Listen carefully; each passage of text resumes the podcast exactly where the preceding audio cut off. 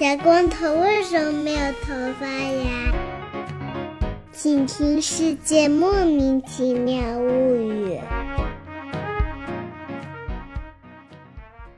欢迎收听《世界莫名其妙物语》，一档介绍世界中莫名其妙知识的女子相声节目。我是见谁都好为人师的见识。我是站在台上听相声的捧哏演员姚柱。我是一顿饭的吃十八个饭团的 Y Y。哎，今天开头好像就大家都非常的精气神儿不够足啊，怎么回事啊？非常的冷静啊，今天。对啊，是不是因为太冷了？要啥精气神？不都摆烂了？哦，还是今天稍微有点暴躁。摆烂？难道不是我们摆烂吗？我们小区又阳了。哎呀，我还是今天要上这个本学期最后一门课，要准备备课，非常辛苦。是说我还是在摆烂？我以为是我还是背后的天气在摆烂，都在摆烂。最近听说大家的天气也在摆烂，几度啊？说说。哦，今天暖和了，今天最高温度十四度。前两天的，前两天的。俗话说得好啊，这个下雪不冷，化雪冷啊，不代表着这个后面又要怎么样呢？还是你们那儿还下吗？下周下，说可能下周一又要再下雪。他妈的，这不是这逼掉吧？就这这他妈这鬼天气，现在还下雪，下他妹的雪一个！哎，我还是你先把你的怒火攒一攒，我们到这个结尾的时候给你时间激情辱骂。就我还是在跟我讲，他们那边下雪，然后气温在零度左右徘徊，然后我一台手表，哇，三十五度，直接给我们热到融化，好吧？四月份有的地方在下雪，有的地方三十五度，这地球还能要吗？我就想请问一下啊。哦，我们都在同一个半球啊，对，我们是同一个半球啊，所以说我们今天正好赶上这个时间了，给大家来一期这个地球日特别节目。这个环保主义者会被大家叫做这个 tree hugger，对吧？这个抱树的人，在那逮到树甩抱。哎呀，我们这一期就给大家介绍介绍这些树。哎呀，我觉得就是怎么说呢？你看地球日，我们刚刚刚说完这个地球快要完蛋了，然后现在就给大家介绍一些树。本来我们想给大家介绍植物园啊，对对对，就是曾经我们那个热心农友师傅想给我们介绍植物园的相关知识，非常好。但是呢，我就左思右想，觉得说现在介绍植物园的话。我国有一大部分的听众可能会气到发疯啊，因为他们春天 也没能去植物园，等会儿夏天可能也去不了植物园了，就在家里面待着。想想说算了，给大家讲一些更加抽象的啊，就是这个跟植物本人差不多。是是，所以我们今天就给大家介绍一些，不能说不是积极向上吧，就稍微有一些悲惨的书啊，给大家有点怪异的书，感同身受一下，对一些怪异的书。我先来说一个，有一棵树特别惨，这个树一大早的，哎呦。就是特别惨，你替人想想，你早上七点多钟啊，刚看我们节目更新，就是满怀希望点开跟他说好惨啊，雪花那个飘。哎，对对对，差不多啊。这哥们儿他还真是个哥们儿，这哥们儿叫做伍德苏铁木啊，英文叫做。Wood Cycad 就是 Cycad 就是铁木嘛，这个 Wood 是一个人名，是当时有一个植物学家，他姓 Wood，那这他姓树教树研究树，就是树啊，对，他就是树啊。这个朋友他是在二十世纪初的时候，他在南非做这个森林研究的，当时他在南非的这个你。雕野啊，我也不会念这个词儿，我猜是一个南非那个带点儿这个弹舌音的这么一个词儿吧，就是 N G O Y E Forest 啊，这个 雕野，它也不是个日文，也不能这么念，对吧？听着像打高压。对对对对对对，我一开始想说这是名古屋的树吗？好像并不是，好像就是这个雕野 Forest 发现了有一种铁木。这个铁木，咱们中文里也有说，这个铁木开花是非常难得的嘛。铁树开花啊，对对对，铁树开花。他发现的这种铁树好像跟别的铁树种类都不太一样，但是他们当时在这个森林里面做研究的时候，就只发现了四棵这个铁树。然后，因为是这个姓穆的这个人伍德发现的嘛，所以说这个铁树就以他为命名啊，叫做伍德斯多克。哎，对对对对对，差不多啊。伍德的铁树就是伍德苏铁树。他们当时是一八九五年发现了这四棵，结果没过了几年，一九一六年的时候，这四棵里面死了三棵，只剩下一棵了。不是他们大家是在什么打群架吧？对呀，做了对呀，就不知道怎么就就另外三棵可能就去世了啊，就只剩下这么一棵了。这植物园的朋友们一看，想说那就只剩下这一棵了，我得赶紧给它保护起来。于是就把这最后的一棵给移植到了植物园里。嗯，然后从此之后，他们就再也没有在。野外发现过这个野生的伍德苏铁，就剩它一个了。并且也没有人知道，大家都挠挠脑壳说这玩意儿它到底为什么灭绝了，也没有人知道。然后剩下的这一颗，如果说它本体可能快要去世了，你知道植物嘛？之前我们讲这个世界人民吃香蕉的时候说过，我们现在大家吃到这个香牙蕉啊，都是同一株香蕉克隆来的。说克隆嘛，就是多肉那个。掰下一片叶子，给它再养出一个来啊！啊，就跟那个鹦鹉把自己切成一个足球队一样啊！鹦鹉啊，听着鹦 就为什么会说成鹦鹉啊？为什么？鹦鹉可还行？鹦鹉切了 两只说对口相声，是的，就是听众朋友们以为我和健身是两个人，实际上我们俩是有一天切出来的，是吗？本来是一个人话特别多，然后切成两个人。哎，大家有没有看到我们的翅膀？其实我们是有的呀。哎，对对对对，还是是我们切出来变异了，所以你看，还是都不怎么说话。还是今天，还是今天心情比较一般。还是摇了摇头。我觉得我像那种，就是看电影的时候，有的时候为了给盲人朋友看电影，他们会有那种描述员给他描述一下屏幕上在发生描述员。我现在就是还是描述员，还是不说话，我给大家描述描述还是在干什么。还是现在做出了一个非常满意的表情，点了点头。嗯嗯。我也是笑了。对，刚才说什么？说我和剑士是克隆出来的啊？这个事儿是真的啊。反正这铁木伍德苏铁木就剩下这么一株了，然后它还是一棵楠树。这个哥们儿现在就非常的悲伤啊，因为就再也没有找到过母树。但是他想死，他也死不了，因为你再给他切下来一块，他就又培育出来了一个。所以说，这一棵伍德苏铁木被人称为全世界最孤独的树。我想前两天有一个新闻，就讲说一个鸟儿，我忘了什么鸟了。这个鸟儿呢，因为它小时候跟那个饲养员关系很好，本来呢理论上你作为饲养员，你不应该跟这个鸟儿保持这么好的关系，或者就是说你不能让它觉得好像你是它的呃父母啊，或者你们俩是同一个种族这样。就有的时候呢，它就是饲养员对这个小鸟儿太关心了，然后那小鸟儿就误以为说我跟人类其实是一个种族的，所以它长大了以后找对象就就想找人类。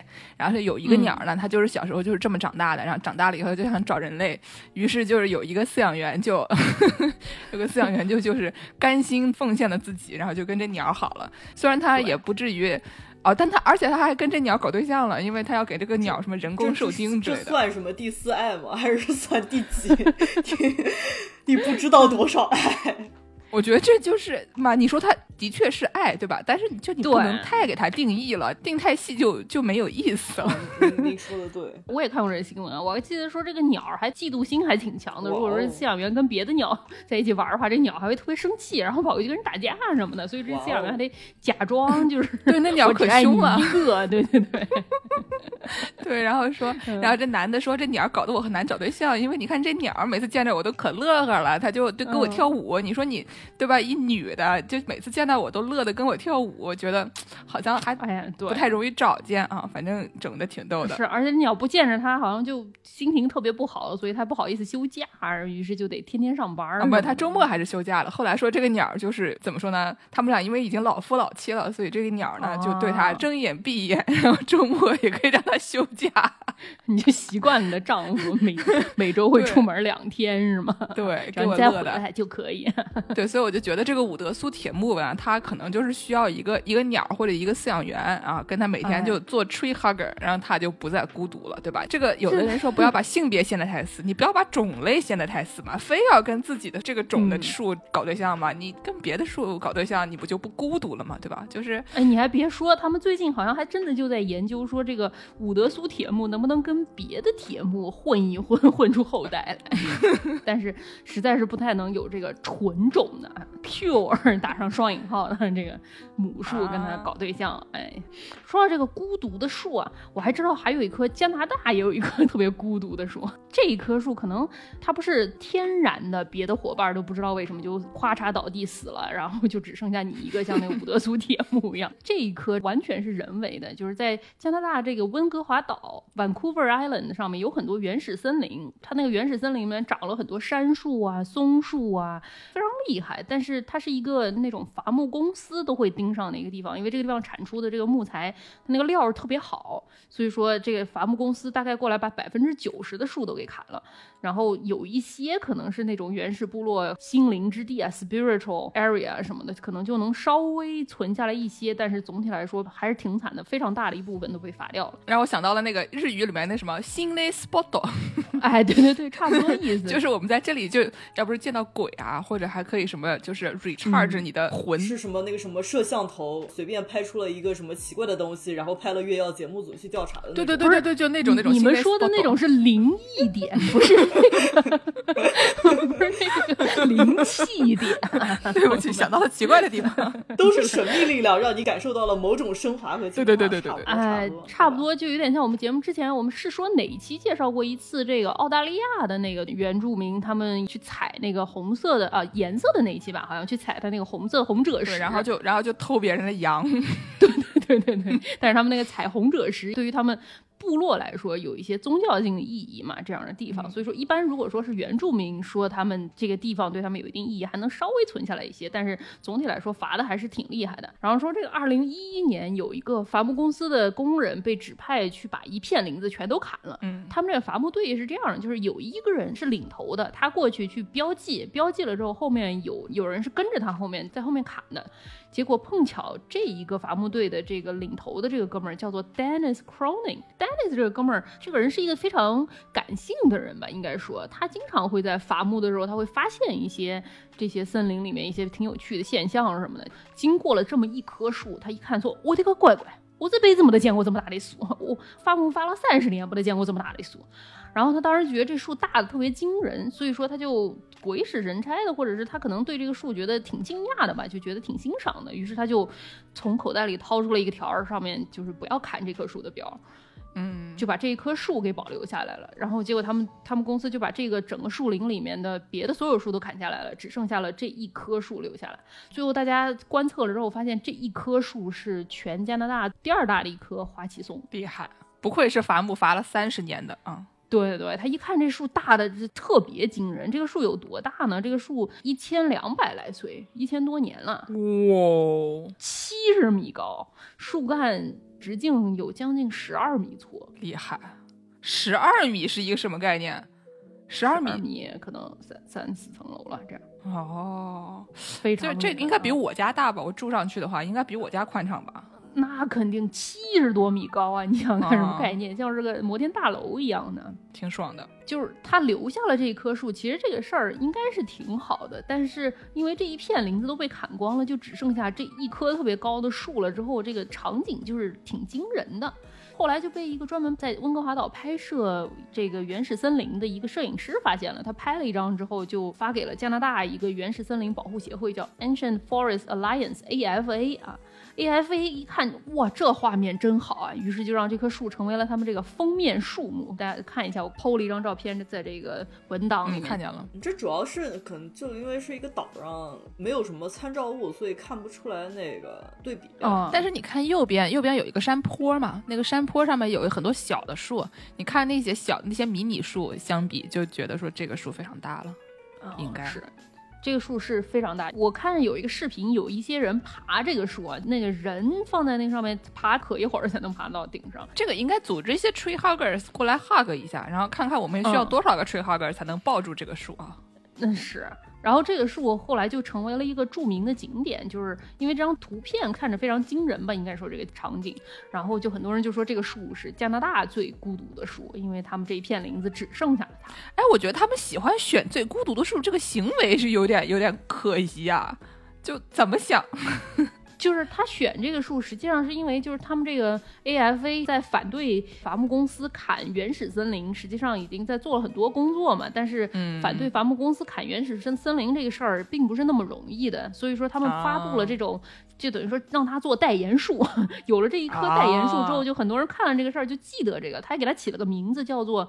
The Big Lonely Dog，D O U G Douglas 的那个 dog 不是大狗啊因，为这个花旗松在英文里叫 Douglas fir，就是道格拉斯啊松树嘛，所以说他就管它叫大孤独道格。嗯然后这个树，因为它把它作为这个标志性树木了之后，就很多人见了这张照片，就记得温哥华岛有这个伐木的这个问题。不然你说你在一个偏远小岛上伐人家的原始森林，除了本地的居民，也不是很多人能够。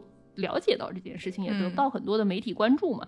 有了这一张照片之后，这个树它就它就火了，它就成为了一名网红，现在已经是一个啊著名旅游现在看是小红书上有没有？小红书上没有，我们赶紧找肯。你们你们谁在温哥华的，赶紧去拍。拍完了以后，就让小红书一发，大家都开始摆出各种造型与其合影。对对对，就是他现在据说都已经有一条登山步道，专门就是铺好的步道，来到这个大道阁脚底下，然后他旁边还有围着他的一圈儿这个步道，还有人说我要在这儿住一晚上。既然他是全加拿大最孤独的树，那我们就和他在一起，这样他就不孤独了。就听起来有点还 是皱起了眉头盯着屏幕。对对对，但其实因为砍伐这个原始森林实际上是挺没品的，因为原始森林这个东西，它这个生态系统还是非常丰富的，而且特别是这个北美洲西海岸的这个原始森林，它的固碳效果比亚马逊丛林还要好不少。这个岛上实际上因为伐木产业非常多年了嘛，有很多次生林，就是年龄没那么大的这种树林，其实也能够满足这个伐木业的这种经济需求了。可能没有原始森林砍出来的木料那么好吧，但是因为你原始森林也能搞很多旅游业啊什么的，所以说现在只剩下这一些，大家就想要叫这些伐木公司不要再砍更多的原始森林了，尽量保留原始森林，开始向次生林下手。没品的事儿多了，这些人你跟他们说，他们理你吗？哎呀，不理呀、所以说就有很多朋友们开始，自从看到了这一棵大孤独道格之后，他们就开始跑到温哥华岛上面，然后在树顶上搭上各种各样的帐篷，哦在树干上架起一个小平台，然后在平台上面建一个帐篷，然后就睡在树上。就是我站着这个树，你要是想砍它，那你就把我杀了。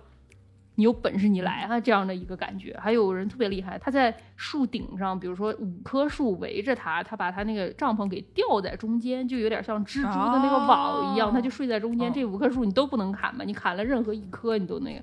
我看他们还有那个特别厉害，在伐木队进来的那个山路上，比如说有个桥，然后他就用什么木头支一个。吊起来的一个帐篷吊在桥口上，就是你们不能进来啊！挺多人被逮捕啊，说他们这个不服管啊什么的。但是这个活动其实还是挺成功的，就是加拿大本地慢慢也是建了挺多法律。西方人真厉害啊！他们的命好值钱啊，比树值钱哎。哎，是啊伐木队的朋友们嘛，可能还是比较杀杀树就算了，不想杀人。啊，嗯，哦，说到这个在树顶上，要不我给大家说一个这个住在树顶上的这个问题啊，哎，就是我前段时间听广播啊，这也嗯是一个炒冷饭的概念啊。前段时间哎听广播听到说，哎，这个美国啊，在这个一九零零年代初期，就是上个世纪初的时候，嗯，他们这个很多是树顶上会有电话机。哦，为什么会有电话机？你们猜猜树顶上为什么会有电话机？嗯，这收费吧？这个电话？我想问一下，收费？如果你差一个铜板的话，你也得下来拿。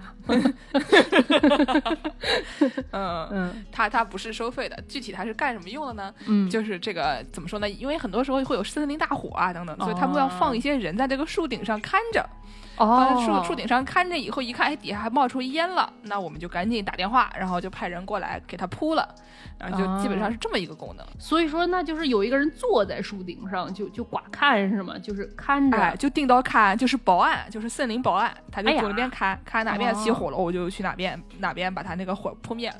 但他有电话机的话，可能就不用下来，不然的话还得下来啊。人工烟雾报警器的概念，对对对对对，在好几个那种美国好几个州都有啊，比如说什么亚利桑那啊，就加州啊、等等这些地方，这些地方可能就比较热，也沙漠性气候比较多一点。然后就是加州嘛，每年都要有自然的这种森林大火，所以说可能就是为了避免这样的情况吧，所以嗯。就是在很多的树顶上都放了这种所谓的 fire lookouts。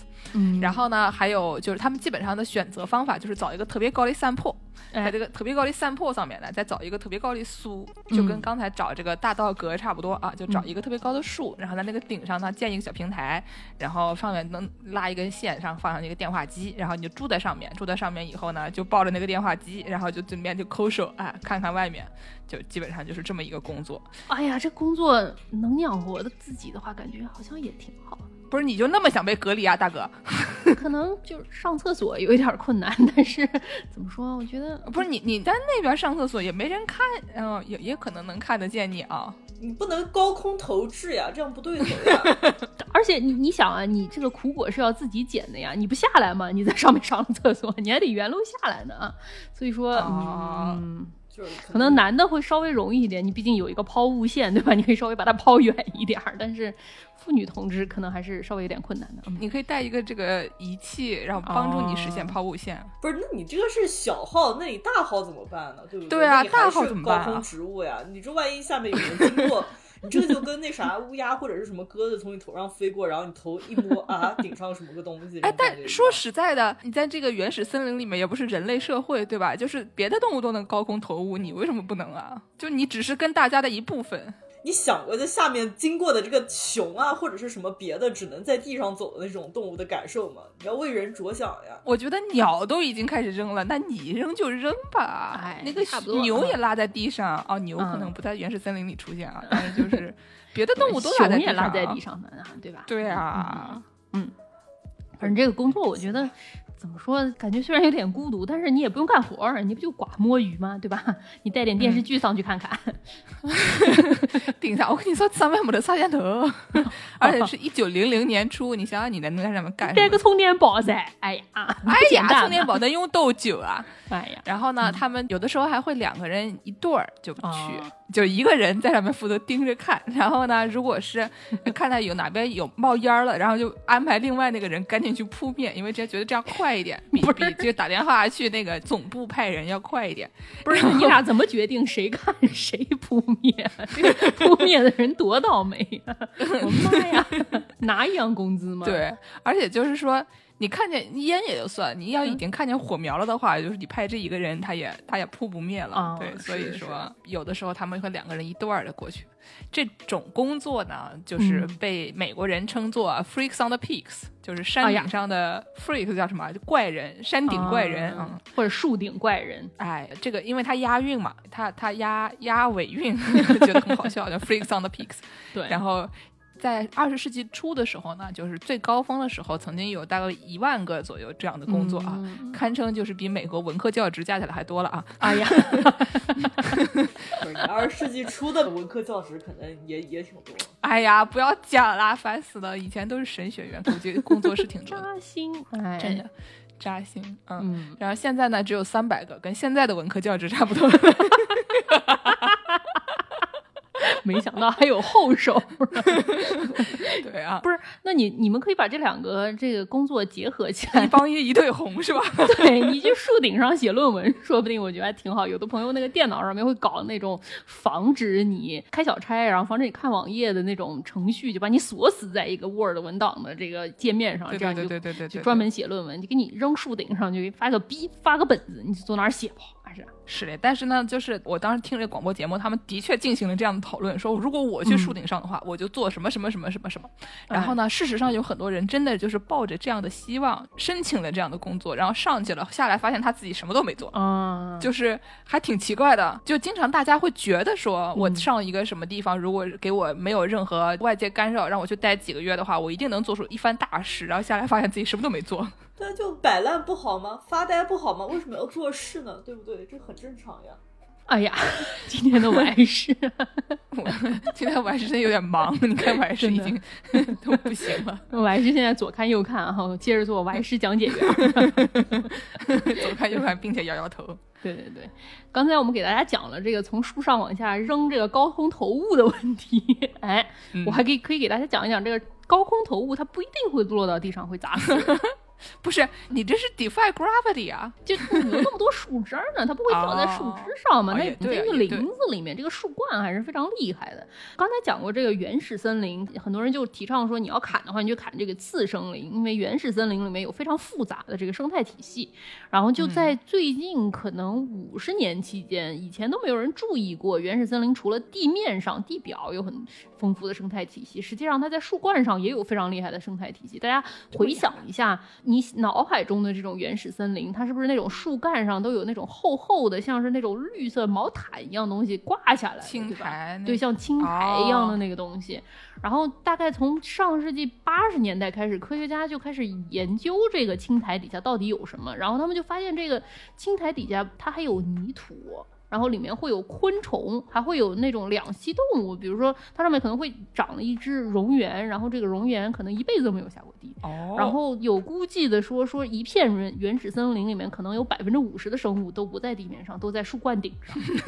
就好厉害啊，对，然后 三 D 的，对对，他们甚至还在这个树冠上面这个泥土里面发现了有饶足亚纲浮游生物。这个玩意儿是什么呢？就是海里面那个金鱼吃的那个玩意儿，就是 桡足亚纲浮游生物，就是不知道是从哪儿来的，怎么这这青苔底下有这玩意儿呢？就特别厉害。哦，等于说就是大家想象一下，原始森林它可能有三层楼，就是可能还是两层楼吧，两层楼吧，应该算是两层楼，对吧？嗯一楼是地面，二楼是上面就是树冠，然后树哎冠上面有一些什么青苔、嗯，昆虫、蘑菇，对，呃，这个什么桡足亚纲浮游生物，海里的东西。嗯，对，还有各种各样的动物，还有鸟啊什么的，肯定就住在树冠上嘛，对吧？嗯，二楼的生物，嗯，对这个二楼这个树枝上的这种土壤就非常厉害，它可能是就是树木对环境变化的第二层保护伞吧。然后就有人发现说，嗯在春天的时候，你地表的土壤特别肥沃的时候，地表上面的土壤里面有很多磷啊，有很多氮啊什么的时候，这个树枝上的这个土壤就会相对来说更贫瘠一些。然后在地表的土壤没有那么肥沃的时候，这个树干上面这个土壤就会更加肥沃一些。那所以在这种不同的时间段的话，他们有的时候会上楼下楼吗？会，就是它啊，就有人会发现说，这个树它不仅在地底下有根儿，它会从树枝上自己再长出根儿，然后自己再伸一根啊吸管伸到自己手上的这个土里面再吸点儿，就特别厉害。所以就可能是比如说，就是树叶掉下来之后，就像高空抛物啊，它也不见得全都掉在地上了，它可能就掉在树枝上，然后就在树枝上被这些虫子啊什么的分解，就分解成了这种土壤。然后还有说是树上面会，甚至有的时候掉的树种也会在自己的胳膊上再长出一棵小树上来。然后我就看我看那篇文章啊，采访这个科学家，人就问他说：“那你见过这种小树上面 树枝上也有泥土吗？然后这个小树的泥土上面还长小树吗？”然后科学家说：“法律规定禁止套娃，没有啊，好好笑啊！对对反正就挺厉害这个东西啊。所以说，百分之五十的生物都在这个二楼，还是一个比较稳定的啊，就是一嗯半在上面，一半在下面啊。对而且这个事情是一个很新的东西，实际上这个东西研究的还是非常不透彻，所以说要是感兴趣的朋友们，你你们要是对这方面有什么有什么了解的话，欢迎给我们来电来函。或者你可以先去研究一下这个问题啊，先成为一名这个生物学家，然后跑到那原始森林里面去研究那个二楼的小树，手手上面的那个小树上面 还能不能再套娃啊？哎，对对对对对，说不定他没看见套娃，你看见套娃了，对吧？然后有一篇嗯新论文出来了。我看这个采样这个树枝顶上的土壤的这个科学家有各种各样采样的方法，有人当然就是往上爬，我甚至看到有一个人说什么他是搞了一个。类似于热气球的这样的一个东西，它在一个篮儿里，不会被二楼的小树卡住吗？它被热气球吊起来，然后它就探出来，然后就悬在半空中采样，我觉得也是挺有创意的，非常厉害。哦哦，所以说要成为这种热带雨林的生物学家，你还得会，首先你得会爬树，哎，那是肯定的。然后你还得哎会制作热气球。你 找个人做不好吗？我说是的，但爬树肯定要是的。如果你是人猿泰山的话，是不是申请这种项目会好进一些？哦，对对对，这个真的，第一个研究这个树冠上面这个土壤的是一名妇女。这个妇女接受采访的时候，她就说：“我是第一个研究这个的，别人都管我叫树冠的妈妈。现在我已经年纪挺大，六十几岁了，现在他们应该管我叫树冠的老祖母。”然后她说她在本科毕业的时候，她跟她的研究生导师说：“我想研究树冠。”然后研究生导师看了她一眼说：“这不是人猿泰山研究的东西。” 简直这个吐槽非常精辟啊，感觉很好。很棒棒的，嗯。那我们再给大家说一个，这个刚才我们讲的这个树，它的一楼和二楼之间，它可以上下跑，对吧？你可以上面哎伸一个根，下面伸一个根。哦，讲到这个根，我突然想到，就是一般大家心目中的根啊，就是各种植物的根不都是往下走的嘛，对吧？哎就你树冠是往上走的，根是往下走的。对，但是呢，还有一些其他的东西的根，比如说兰花的根，它是从下往上走的。哦就是有一些哦那种在空气中可以生存的兰花，就兰花是一个很厉害的东西，就它可以从空气中获取它需要的大部分的这个水分和营养，就很迷。这么厉害，它主要是那种气根，然后呢，哦这种根呢，那那自然就是要往上走的，所以就是它，你能看见它的，虽然它的这个茎是竖的嘛，然后从嗯下面、上面有花儿，然后但它嗯。底下绕一个圈儿，它又上去了。反正就是一个很迷的东西，而且这个兰花它会就是附着在其他的植物上面，所以它就是嗯可能从别人身上弄一点儿，然后从空气里哦弄一点儿，反正就是周围的各个地方啊，这儿搞一点，那儿搞一点，然后它就活下来了。我觉得植物是真的是非常厉害。比如说你养过植物都知道，它会想办法从各种角度绕到有阳光的地方。它想要什么，它你把它掰过来也没有用的，它都是怎么样都能弄，非常厉害。我想到一个笑话，刚才我看到一个那个公众号推送说严禁这个什么你们这些被封在家里面的人就是随便往外跑，嗯然后呢我就想到就是昨天有一个朋友跟我讲说你人民群众是封不住的，说 你就是不想让他们出去，他们也会出去的。你们小时候去过网吧吗？就是你以为我们是动物吗？我们其实是植物嘛。回头见识就顺着墙壁嗖嗖嗖往上跑。长出去了，笑死我了。嗯，啊，那再给大家说一个刚才这个二楼的蘑菇啊，就是这个哎蘑菇，你觉得它一楼和二楼之间总算说不上话了吧？不哎，他们也能说得上话。说这个蘑菇啊，就最近有一个科学家，他认为这个蘑菇之间是可以说话的。哦，这是一个计算机系的老师傅，就是我今天还在跟我还是说，你这个是不是搞你们人机交互的？我还是说，去去去，不不不不不不不，我们不搞这个。哎，然后这个人是，反正他是计算机系的，做什么、嗯 unconventional computing laboratory，就是他的他的那个啊 lab 就做一些就是莫名其妙的事情啊。这个人叫 Andrew Adamaski，、哦然后这个人他一八年就开始写这种类型的文章，就讲这个这个嗯蘑菇和蘑菇之间就互相发射信号的这样的这样的内容。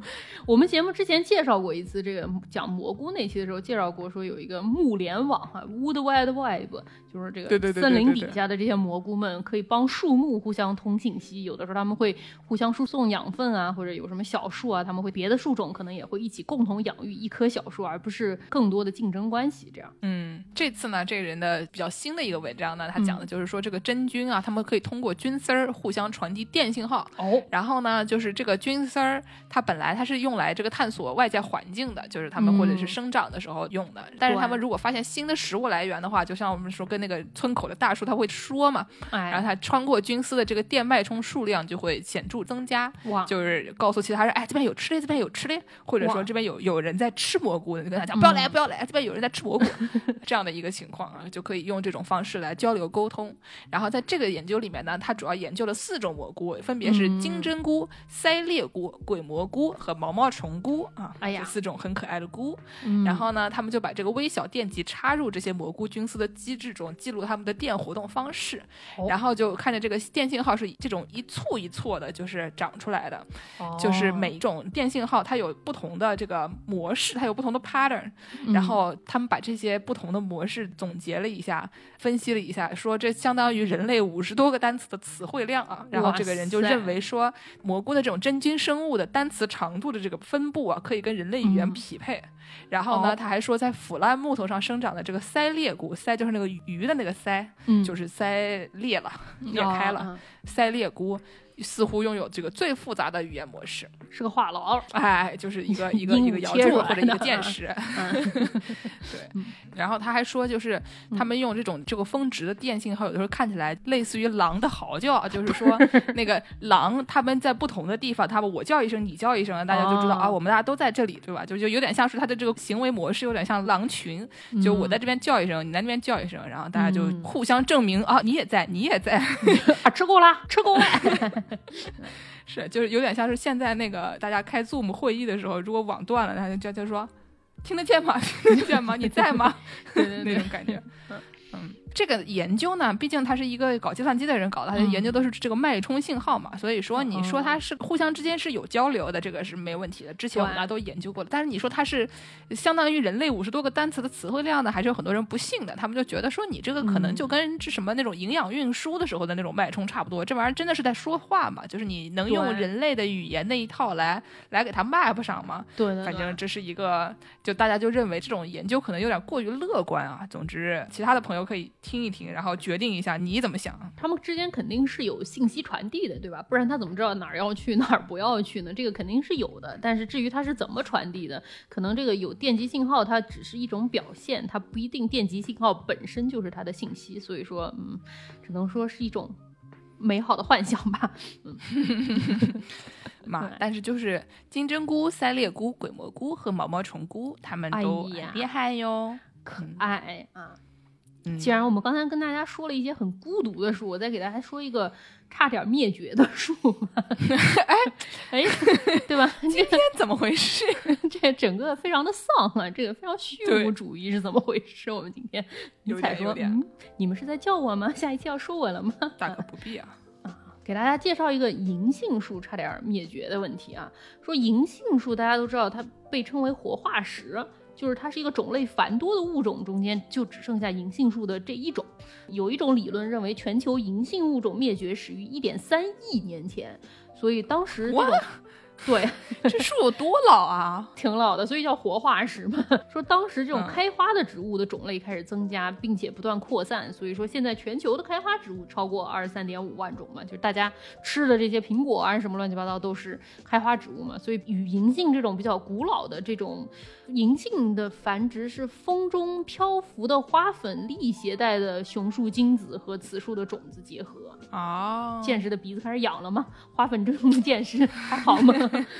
哎，最近因为这个出门比较少啊，所以就是这个花粉症的问题得到了一些改善。但是每次一开嗯窗户都要先打一会儿喷嚏啊。对对对，所以说它自己有这个花粉往外飘，可能就比开花植物的这种繁殖方式就不那么有效率一些。所以说，开花植物就慢慢的，因为它们会吸引这种动物过来帮助它传粉，而不是银杏这种比较随缘的这种在风中飘散啊，碰到了就是碰到了这种繁殖方式，可能不那么不那么的有效率啊。然后说这个大概六千六百万年前，全球变冷的时候，大概银杏就开始走向灭绝了，一直到一万一千年前最后一次冰河时代结束的时候，幸存下来仅存的银杏树就存在咱们中国。然后在咱们中国的这个银杏树为什么没有灭绝呢？为什么呢？因为草包狗啊，因为大家爱吃，所以说就爱种，就觉得这树长得又挺好看。银杏树大家知道，那个叶子像个小扇子一样，到秋天的时候那叶子全黄了，就非常的美观。然后再加上这个白果又非常的好吃，对吧？你们小时候家里吃白果吗？吃就知道那个，就如果家长特别喜欢拿微波炉爆白果，我对那味道对对对对太厉害了。哎，而且我家长也说说这个银杏的白果，它可能稍微有点毒，所以每次就拿那个信封给你爆几个吃吃，还挺香的，但是不让吃多，对吧？就挺爱吃的这个东西。哦，我我最近几年还经常在日本的居酒屋吃到白果，他们那个嗯还居酒屋里面小菜还挺经常有。关东煮里面也喜关东煮里面加加这个会不会变苦吗哦，？不是，就是煮一小串儿，那还挺好吃的。哦哦哦，没没听说过，还听起来还挺煮不错的啊。哦，嗯，反正就是现在在全世界，实际上银杏树都挺多的。在美国那个东海岸，很多地方都种了挺多银杏树的，还非常美观啊。开玩笑，我们家门口最近几年成为了一个网红基地啊，就是每年到啊秋天的时候，就会有大量拍抖音的阿姨带着爷叔啊，带着给他们拎包和拍照的爷叔们就过来，对吧？就是阿姨们嘛，肯定要穿的花里胡哨上，戴一个那种彩色的围巾，然后四个小姐妹一排做出一些动作，嗯，然后就一边挥舞着他们的丝巾，背后哎呀是一排银杏树，然后呢，爷叔就夸夸夸夸给他们拍照、啊，太好了。有的时候呢，就是这边地上的那个银杏叶子，他们不扫，不扫了以后，那个阿姨就坐在地上，然后就抛物啊，就是往天空中 抛洒银杏叶，然后一边一边录抖音。我的个老天爷啊！走之前还带点回家用微波炉包包啊，肯定要带、我觉得有可能，有可能啊啊。嗯然后呢，我还有一次看到一个老年民乐团，就坐在那个银杏树底下，然后就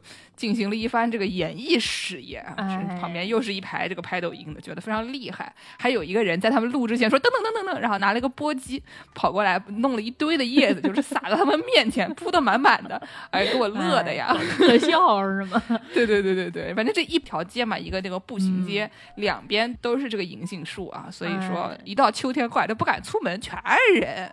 嗯，大概从十七世纪末那会儿，银杏就因为长得美，所以说就被带到了欧洲啊，后来又带到美国东海岸。我记得华盛顿也有挺多的这个银杏树，日本好像也有挺多银杏树，但是这一切都归功于一千年前的中国人爱吃白果。把它树给保留下来了。好像二十世纪初之前，野生的银杏树一直就被认为已经灭绝了，就是 认为剩下的都是中国人为了吃白果种的。真的，蝉是第一生产力，我发现了。说直到二十世纪初左右，有人在中国西部发现了一片疑似野生的银杏林。二零零四年说不是不是，那些树也不是野生的，那个地方原来有个庙，那里面的和尚也爱吃白果，所以是他们种的。所以说哎呦哎呀，所以就关于这个银杏哪些是野生的，哪些是为了白果而生的这个事情，这个学术界展开了很多的讨论。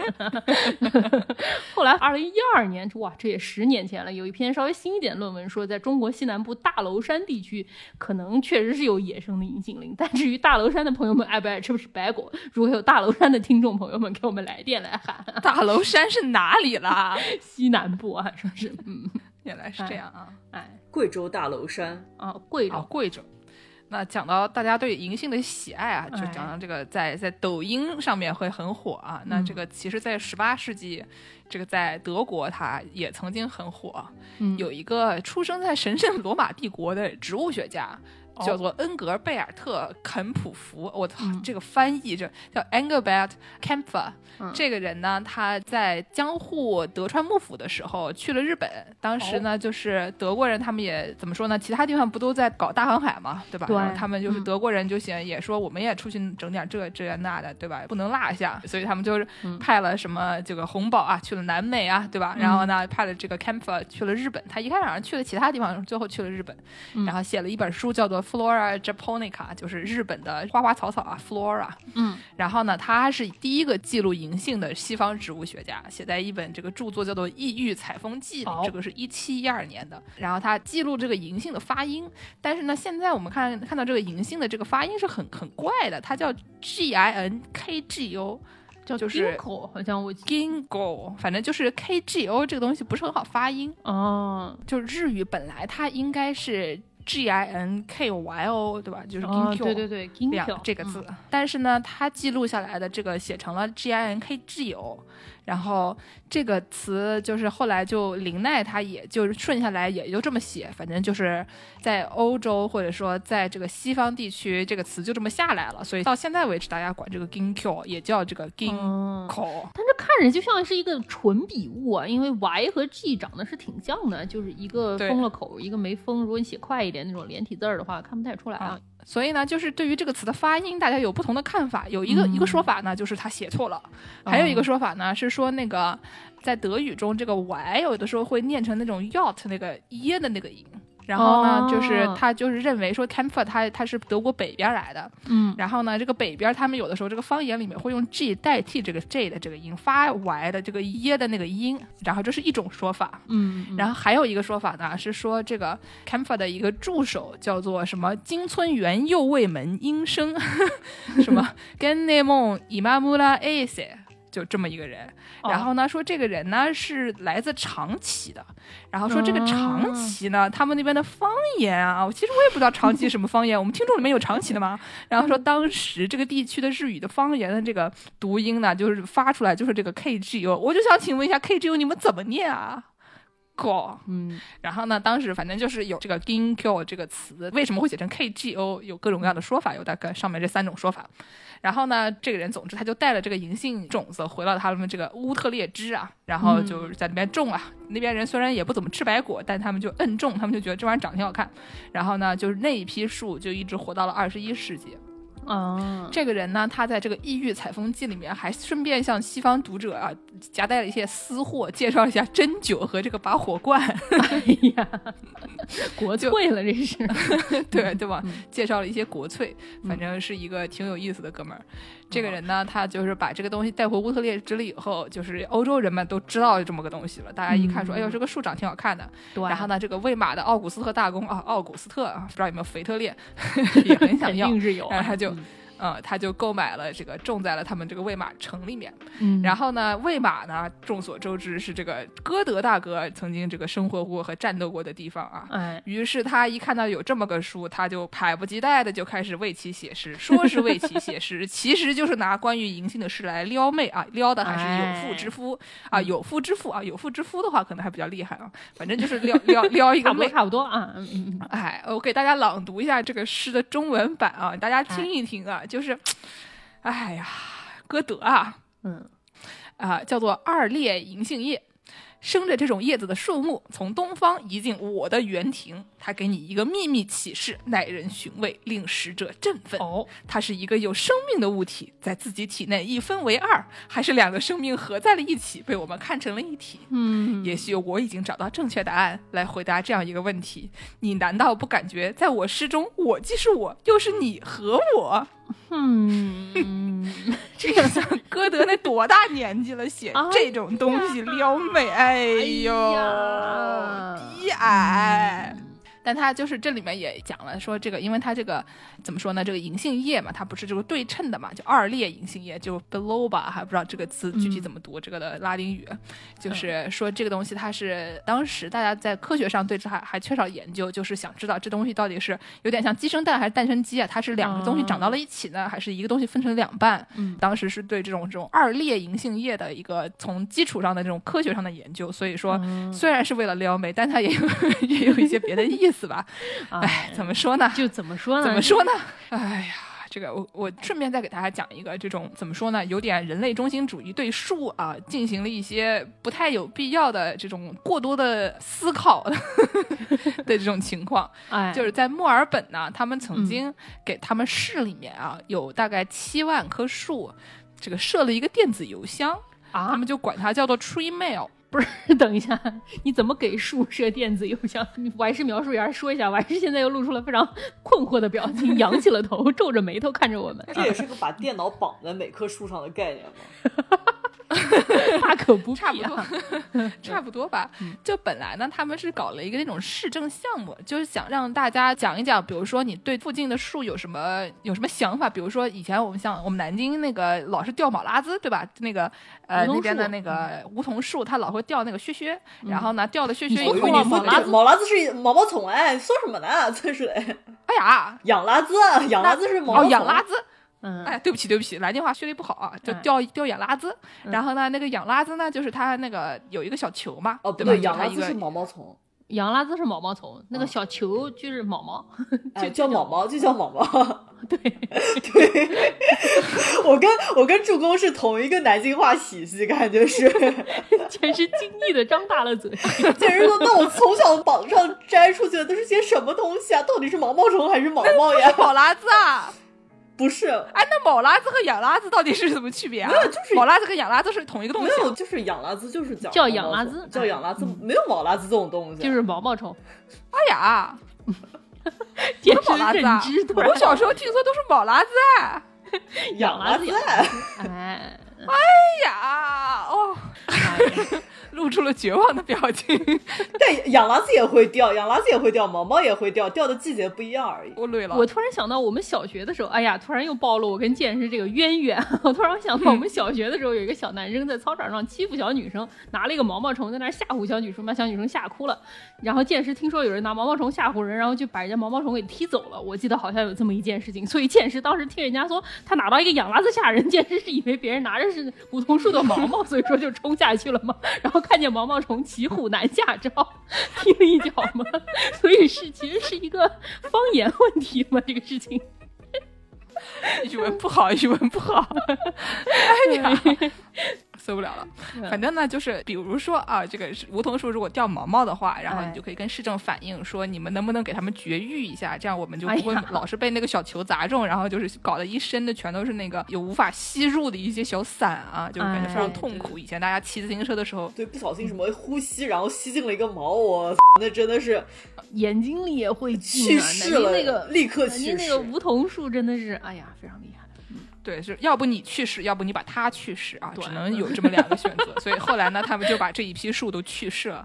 然后呢，他们就就不繁殖了嘛，就不掉那些种子了嘛，就大家的生活就好过了一些啊。哎，所以说，这个在跟人同居的这些城市里面的这些动植物呢，有的时候还是啊，他们会 遭受一些苦难。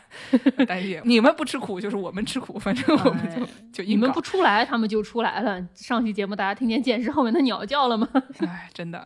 所以说呢，本来他们是这么一个功能啊，就是说，嗯如果比如说我们家周围的树倒啦什么之类的这些情况，嗯你可以上这个 Tree Mail 给他们反映。哦结果呢，就开始有人给这些树啊，开始写 personal mails，就有点像是给那个二裂银杏叶啊写情书一样，对吧？他们就开始写这种就是歌德式的诗歌啊，写一些这个哎私人信件写给这个树。然后呢，他们这个市政呢，就发现他们有的时候会写那种怎么说，有点像 stalker 的那种那种信件，因为那些树也不能跑。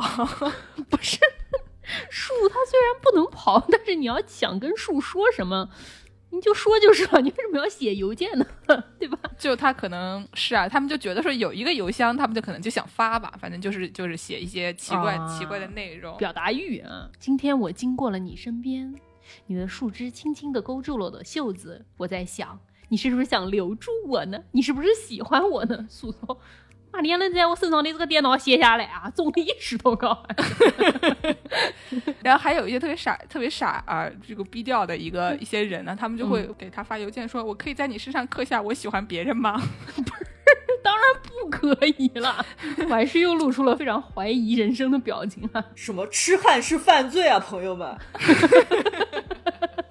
真的了，？” 我们就以前会有一些人刻什么“到此一游”的那那种东西，对吧？哎，谁谁到此谁爱谁一游旁肯定会有谁谁谁爱谁谁谁这种东西，嗯就然后他就有就不是你。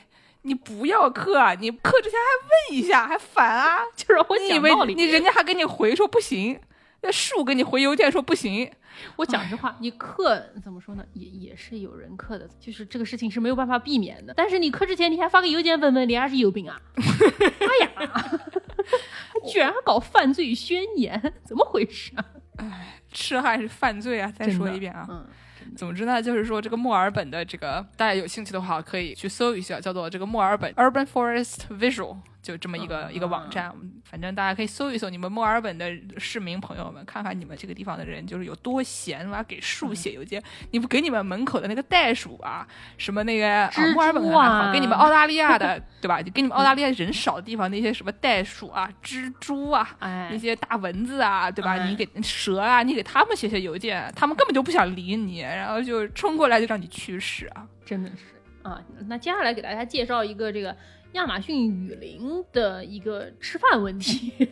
啊，就是亚马逊雨林这个，实际上它的生态是一个挺脆弱的，因为它那边有非常多的洪水啊，经常下雨什么的，所以说它的土壤实际上它有很多水土流失的问题。哦，是吗？所以说，这个亚马逊雨林它那个养分很多是从空气中收获的。亚马逊雨林是因为它每年有很多撒哈拉沙漠的灰尘吹到它们的这个树林里面，给它们带来了很多养分。这个撒哈拉沙漠的这个灰尘可厉害了。这个亚马逊雨林的灰尘最大来源地是撒哈拉沙漠南部有一个叫做 Bordella 的一个盆地，它原来是扎德湖的一个部分。然后扎德湖原来是非洲的湖嗯，叫什么的 Great Chad Lake，然后它原来是一个特别特别大的湖，可能把扎德这个国家原来基本上很大一部分都盖住了，但是慢慢慢慢它就干掉了，现在就变成了原来的非常非常小的一部分。但是原来它那个沙漠里面实际上都是有水的，它那个湖里面会有生物啊，比如说有鱼啊，有。藻类啊，甚至他们有的时候那个考古学家或者生物学家会去看，能看到什么鳄鱼啊、犀牛啊什么的化石都在里面。这些东西在湖干了之后，就剩下了骨头在这个沙漠的底下，然后日晒雨淋嘛，这个骨头就慢慢有的就变成了那种骨灰一样的那种小的那种石头。我这个石头里面实际上含有非常丰富的磷和氮，然后也就相当于是那种工业化肥或者是金克拉肥。氮磷钾。对对对对对对对，氮磷钾，非常丰富的氮磷钾。然后撒哈拉沙漠那边会有很多风一吹，吹起来之后，它这个骨灰就慢慢的就扬了起来。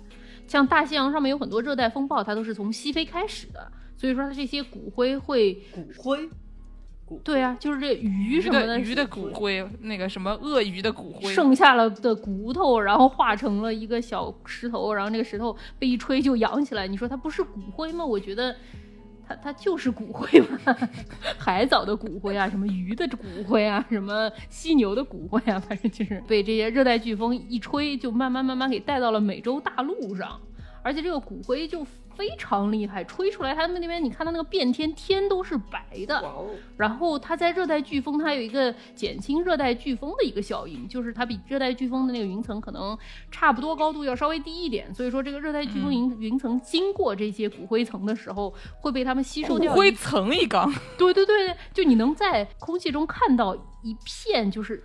飘飘扬扬的骨灰在空气中，就骨灰来了。对对对，你在宇航员在外太空中往下看地球，你是能看见大西洋上面会有白色的这个灰带，就是。常 厉害，厉害了。对，然后它打穿这个热带飓风的这个云层的时候，还会把热带飓风给降级，还挺好的。如果没有这个的话，热带飓风可能会更厉害。大家看那种什么佛罗里达，或者是之前像波多黎各经历的那些热带飓风，很多都是从西非开始的。嗯，然后 NASA 的有一位研究员，这个朋友好像还是一个华裔，叫做于洪斌，我不知道具体是怎么写的啊。这个哥们儿他们在 NASA 就有这么一个项目，是在想要测量这个撒哈拉骨灰具体。是多少？然后从哪儿是怎么吹的？毕竟你肉眼可见，你该怎么样测量它呢？所以说，他们 NASA 就会拿一个人造卫星，这个人造卫星就会绕着地球不停地转。然后转的时候，它就向地球 发射激光，就像你人去做那个核磁共振一样，相当于你身体的一个切片儿一个切片儿嘛。所以说它飞过地球一圈儿，它就不停的往下突突突发激光，然后相当于拍了一张地球一圈儿的这么一个激光照片儿，你就能看见那上面有多少灰尘。在这个大西洋上空，你有的时候能看见那个骨灰层非常非常的厚啊，从非洲往美洲这样飘。这个湖有多大呀？怎么那么多骨灰啊？撒哈拉沙漠整个飘出来的骨灰，它可以喂养大西洋中间的这个藻类。人类呼吸的这种空气，可能百分之五十都是海洋里的藻类产生的。但说这个湖至少还能再吹一千年，所以说一千年以 以内的大家不要太担心，骨灰还是够的，还是管饱的。说半天，我们就呼吸的都是骨灰，不是吃骨灰的东西产生产生出的氧气了。就因为海洋里面实际上养分也是很少的嘛，这些骨灰就一路撒，一路退，一路撒，最后也会被带到这个亚马逊雨林。这个于洪斌师傅他说，他通过这个卫星影像估计了一下，说每年就光从扎德湖出来就有两万两千吨的鱼骨灰落在亚马逊雨林里。就觉得之前讲的已经很离谱了，这真的是我今天听到的最离谱的一个新闻。呃，就是刚才讲热带雨林有二楼，我觉得已经很离谱了。结果他们吃的都是鱼的骨灰，还是从非洲吹过来？什么东西啊？对啊，然后说每年除了扎德湖之外，撒哈拉沙漠整个沙漠吹出来的骨灰有一点八亿吨，一点八亿吨可能相当于一半的所有人类加在一起的体重。每年吹一点八亿吨的骨灰出来，非常厉害。补钙补的很好，氮磷钾嘛，氮磷钾嘛，对吧？如果说见识也生长了，长出根来了，往空气中长了，说明见识也可以，对吧？吸收吸收空气中的氮磷钾。金克拉以后不要说吸收土壤的氮磷钾，这不是两米下的，这是二十米以上了的感觉。对对对对对对对对对。我觉得再过一段时间，这个上海人可能就能发掘出这种就是从空气中吸收氮磷钾的方法。祝贺大家，祝福大家，祝贺大家！大家可以先把那个根长一长，看看二楼有没有土壤可以 吸。你家没有吃的，你上楼上看看有没有吃的。楼上朋友说：“是我家囤的粮，你不要来我家吸。你想办法可不可以从空气中吸收一些啊？”给我乐死了。对。嗯，其实最近好像大部分人的囤粮方面的这个紧急情况稍微有一些缓解啊，但是就是精神状况有极大的低迷的趋势。那你就在空气中捞骨灰玩，看你能不能捞得到，也这种娱乐，还还挺娱乐的，没错。嗯，哎，那说了这么多，那节目的最后，我们给大家宣布一个坏消息吧。嗯，让完事来给大家宣布一个坏消息。完事今天就是攒了这么长时间的情绪，可以开始了。来吧，这个本台会不会被逼掉？就后面一段就全部被逼掉。我现在满脑子就是，他妈的世界要完了呀，活什么活呀？没事，我们给你手动逼，你你喊。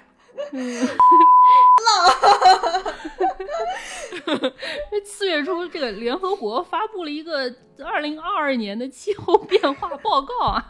就我特别喜欢这个播客节目 Reply All，里面有一个主播叫 Alex Goldman，这个人他以前就是一个非常关心气候变化的这么一位朋友，每天就在那儿写歌啊、辱骂啊什么的。然后最近这个四月这个报告出来了之后，他出了一期节目说，嗯。我现在已经觉得就这样吧，宇宙爆炸前我们永远快乐吧，就这样吧，哎，想干什么干什么吧，反正我也是有点这样的想法啊。我还是来给我们讲一讲这个联合国发布了什么样的报告啊。在这之前，我们先今天片尾曲就放宇宙爆炸前我们永远快乐吧。对对对，我们肯定得放这个啊。嗯嗯，好，也不征求人家母台同意了，随便吧。我们放母台宇宙爆炸前能来找我们吗？没几天了，没几天。对，呃，我其实我也没有认真看这个报告，就我们这是靠助攻转述。哎，这个中心思想，我觉得，我觉得就大家都能体会得到，就是 是的呀，就是没有必要挣扎了，对吧？节能减排没有用了，就是你现在就是要想的是你要怎么去适应这个恶劣气候，四月份下雪，四月份下冰雹，对吧？那那怎么办呢？四月份三十五度，对啊，四月份三十五度也没有办法了呀，不要挣扎了，对吧？什么八月份四十五度啊，这个也不要挣扎了。对，我我来给大家说一说吧 意思就是我还是说不清楚，就不要挣扎了。我觉得那就 差，其实差不多意思。对，就其实就是这个意思了。二零二二年这个报告说，我们发现啊，这个碳排放啊，不仅没有变少，还越来越多了啊。以前联合国发这个报告的时候都说，一个是报告现状，另外一个是怎么样防止环境进入。末末日，嗯，不能说末，人家没说是末日啊，但是怎么样防止环境进入极端状况？怎么样防止它进入不可挽回的地步？今年这个报道已经不说我们怎么样防止它进入不能挽回的地步了，他今年说的是大家要怎么样适应这个环境，大家要怎么样尽量改善。他已经不说防止了，就就可能不是特别能防止了。我给大家说一说，他大家之前应该听说过有一个说法叫做一点五摄氏度，对吧？就是如果跟工业时代之前比，如果说全球变暖能控制在一点五摄氏度之内的话，基本上这个环境变化还是算是没有进入到不可逆的状态。到一点五摄氏度，可能我觉得百分之七十的珊瑚礁就没有了。如果说到两度的话，百分之九十九的珊瑚礁可能就都不能存活了吧？嗯，所以说就会对生态环境发生一些不可逆的毁坏嘛。嗯，但是联合国今年说，你这个想要减缓碳排放，对吧？你不是一下子你就从排放减到不排放的，你肯定是先慢慢减缓增加，然后再慢慢的减少，对不对？大家学过数学都知道，你慢慢慢慢减缓增加的时候，你会达到一个峰值，然后到峰值之后，你再慢慢变成减少嘛。你要是想要控制在一点五摄氏度之内，必须要在二零二五年之前就达到峰值。朋友们，你们看看表，今年哪一年了？我不想看。今天二零一九年，对对对，二零一九年以外我的表就没开始变过。然后说在二零三零年前要减少百分之四十三的碳排放量，才能控制在一点五摄氏度以内。也就是说，基本上就是怎么说呢？借着玩时尚吧，就迟早要，就是 没有没有必要去挣扎了，就就大家该怎么过就怎么过吧，就摆烂嘛，对吧？现在大家可以理解为什么，虽然人不在上海，在明尼苏达的瓦约市这个精神上也受到了非常大的冲击，精神上和我在一起，真的谢谢瓦师。其实这个最近趋势一直是这样，但就以前你说四月份下一次雪就可以吧，你下吧，差不多下完了以后就还是这种春暖花开。那现在是你四月份还给我搞个零下五六七八度这种样子，你这个就不对头了呀。我们上周也零下好几度，南京四月份三十几度，而且一直下雪。我们也下的，地上都是白的。上周对，就就神经病啊，这个天气。哦，怎么说？冬天雪灾也算是挺可怕的，但是夏天那个洪水啊，什么山火啊什么的，哦，更可怕。就不要挣扎了，就 不要挣扎了。该怎怎么样就怎么样。我还是一边撸猫一边说不要挣扎了，不要挣扎。我就觉得说跟我们前两期节目形成了一个非常这个连贯的这三期，对吧？第一期教大家怎么囤菜，就是那个末日生存，对吧？第二期教大家怎么省钱，你为了活下去，对吧？你先攒点钱。这一期呢，再给大家讲一讲说宇宙反正也要爆炸，算了，就不要再挣扎了。就是从一开始就是还想要活下去，一直到现在就是算了。不是不是不是，心态是这样，你摆烂也是活着，但就是摆烂，对吧？就是能有一天算一天，对吧？能有一天算一天。宇宙结束不结束，你的人生不都是能有一天是一天吗？我们祝大家都能活到这个宇宙爆炸那一天啊！在宇宙爆炸前，我们永远快乐。就就这么结尾吧，行吧？怎么说话？那感谢大家的收听。这个大家想关注我们的，上公众号看看。哎，对，芋头没有摆烂啊，芋头只是偶尔上下班，他隔个两三天还是会忽然进群的。对，如果要进群的话，在公众号后台回复加群，然后芋头有时候还是会加你进群的。看芋头心情，你不行再试一次，我还是说不定明天爬起来课上完了心情好一点，叫芋头加你也是有可能的。是我可可以多催催芋头啊。好，那感谢大家收听，大家下期再见。再见。再见。